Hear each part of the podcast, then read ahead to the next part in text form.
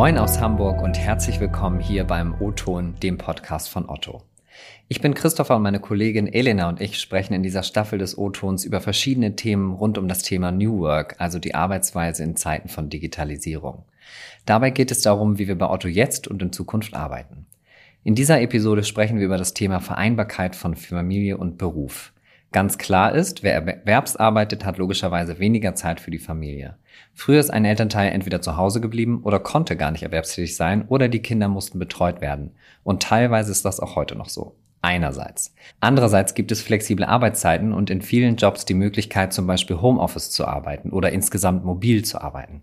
Lassen sich heute also Beruf und Familie besser unter einen Hut bekommen als früher? Und wenn ja, wie gelingt das wirklich in der Realität? Gelingt das gut?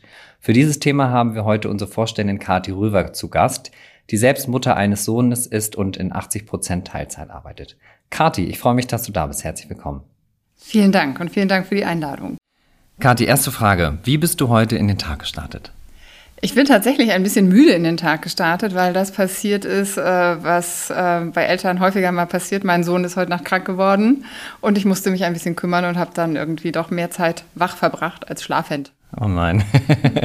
dann äh, die zweite Frage, was machst du dann nach deiner Arbeit für Otto heute? Wahrscheinlich entspannen. Nein, äh, dann gehe ich zur Kassenprüfung des Schulvereins der Grundschule meines Sohnes, äh, wo ich ehrenamtlich tätig bin. Ah, toll, okay. Du nimmst dir also Zeit für Dinge neben der Arbeit. Hast du denn auch mal Zeit für dich? Ja, am Wochenende. Wie schaffst du es denn insbesondere in deiner Position als Vorständin genügend Zeit für deine Familie freizuräumen? Indem ich die Familie tatsächlich an erste Stelle stelle. Also zum einen ist es natürlich so, dass ich einfach meinen Job total gerne mache und äh, der mich sehr zufriedenstellt und erfüllt.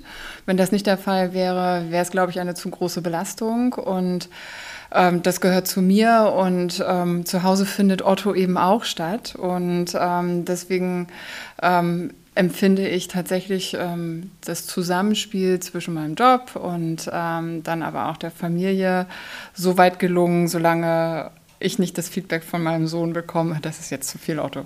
Okay, das kam also offensichtlich. Das kam nicht. schon. Das kam schon. Also jetzt heute nicht, aber sonst. Okay, ja. Das hören wahrscheinlich aber alle Eltern ja, mal. Genau. Also, was sind denn äh, dabei die größten Herausforderungen, also in, dabei die Familie und den Beruf zusammenzubringen? Ja, ich glaube, die Kernherausforderung ist irgendwie ähm, den eigenen Anspruch immer wieder zu justieren. Ich habe schon häufig gesagt, ich bin weder eine perfekte Mutter noch eine perfekte Managerin. Ich versuche jeden Tag mein Bestes zu geben als Mutter und auch als ähm, hier verantwortliche Bereichsverständin bei Otto. Und da unterlaufen mir Fehler. Da bedenke ich mal nicht alles richtig. Äh, da muss ich mich auf andere verlassen, wie zum Beispiel beim Mann. Dem musste ich heute Mittag sagen, was er kocht. Er war sehr genervt von der Anweisung. Oder eben hier ähm, habe ich viele KollegInnen, äh, die mich unterstützen und ähm, Gleichzeitig heißt es aber ja auch für mich loszulassen. Ne? Also loszulassen als Mutter. Äh, das ist schwieriger als loszulassen als Chefin, muss ich tatsächlich sagen. Das bin ich geübt über viele Jahre jetzt im Job. Ähm, und ähm, nur so gelingt das, wenn der eine eigene Anspruch eben nicht zu hoch gesetzt wird und man da auch ganz offen mit umgeht. Und vor allem aber auch tatsächlich ein Umfeld hat, sowohl beruflich als auch zu Hause, was voll hinter einem steht und, und einen unterstützt. Mhm. Ja, es ist ja auch niemand perfekt und Fehler passieren und dann muss man weitermachen. Und was würdest du im Hinblick auf die Arbeitswelt sagen, was sich in den letzten Jahren äh, verändert hat, also hinsichtlich des Themas unserer Folge Vereinbarkeit Familie und Beruf?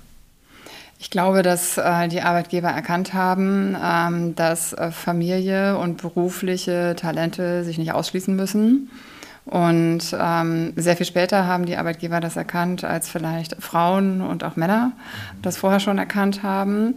Und ähm, dementsprechend haben viele Unternehmen sich darauf ausgerichtet, eben auch ähm, Eltern, also sowohl Frauen als auch Männer, äh, die ein erfülltes Familienleben äh, haben wollen, eben so mit Angeboten zu versorgen, dass die Vereinbarkeit von Familie und Beruf viel, viel mehr da ist, als sie vor 10 oder 15 Jahren äh, der Fall war. Und gesellschaftlich ist das Thema eben deutlich weiter, als es vor vielen Jahren war, wenngleich wir da auch in Europa im Vergleich zu anderen Ländern auch noch ein bisschen Nachholbedarf haben. Also in Deutschland, also ganz schön Nachholbedarf weiterhin. Mhm. Du hast es gerade schon angesprochen. Welche Unterstützungsmaßnahmen gibt es denn von Unternehmen, also insbesondere bei uns jetzt bei Otto?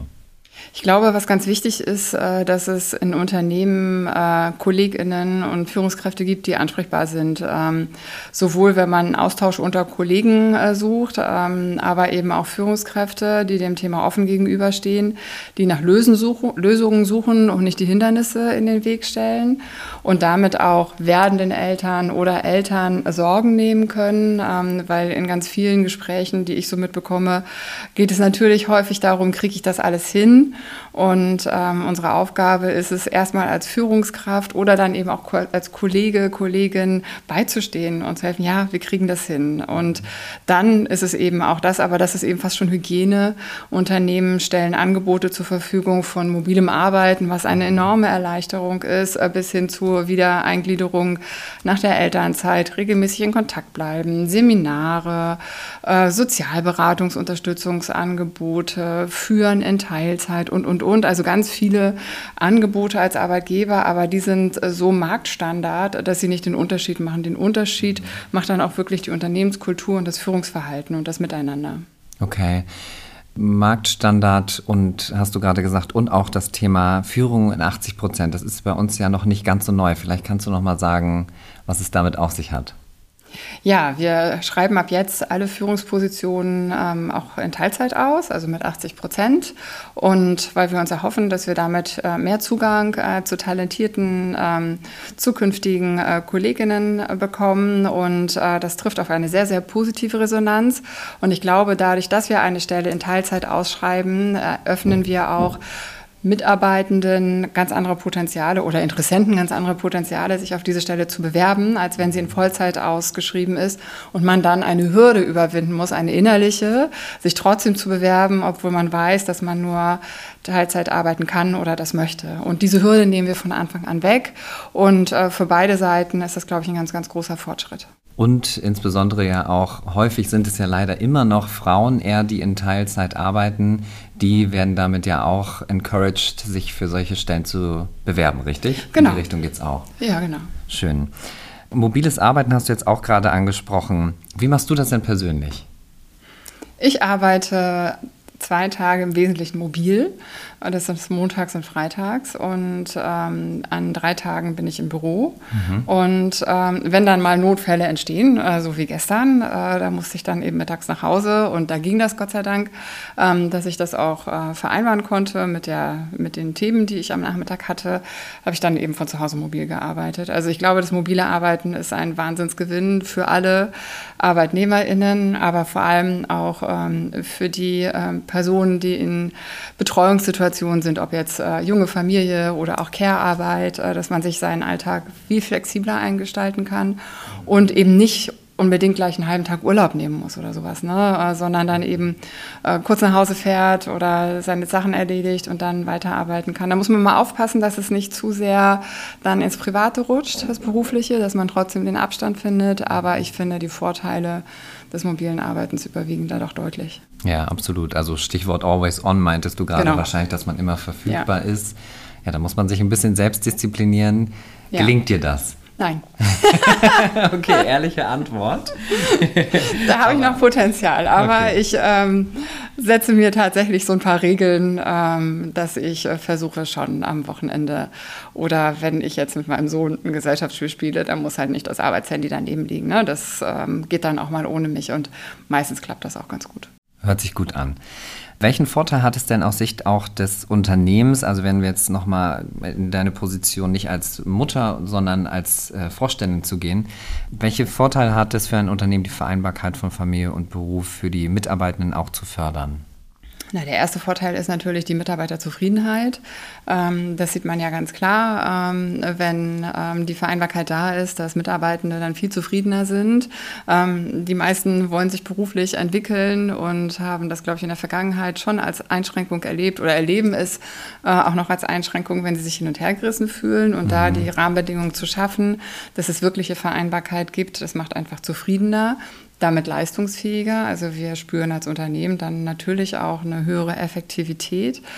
Aber gleichzeitig ist es eben ein wesentliches Instrument in der heutigen Zeit, um Mitarbeitende zu binden mhm. oder aber auch zu interessieren für Otto. Und äh, dadurch, dass wir da sehr aktiv äh, mit umgehen mit dem Thema und es nicht nur als kommunikative Botschaft nutzen, sondern es ja hier im Alltag auch leben mal besser, mal schlechter. Wir können da immer noch besser werden, aber ich finde, wir haben schon einen ganz guten Standard erreicht, sind wir eben auch glaubwürdig. Und das ist das Wichtige dabei. Es ist kein Lippenbekenntnis, sondern wir sind eben bei dem, was wir da sagen, auch wirklich glaubwürdig, weil wir das so meinen und weil wir das wichtig finden und weil das auch unserer Fürsorgepflicht gegenüber ähm, Mitarbeitenden entspricht.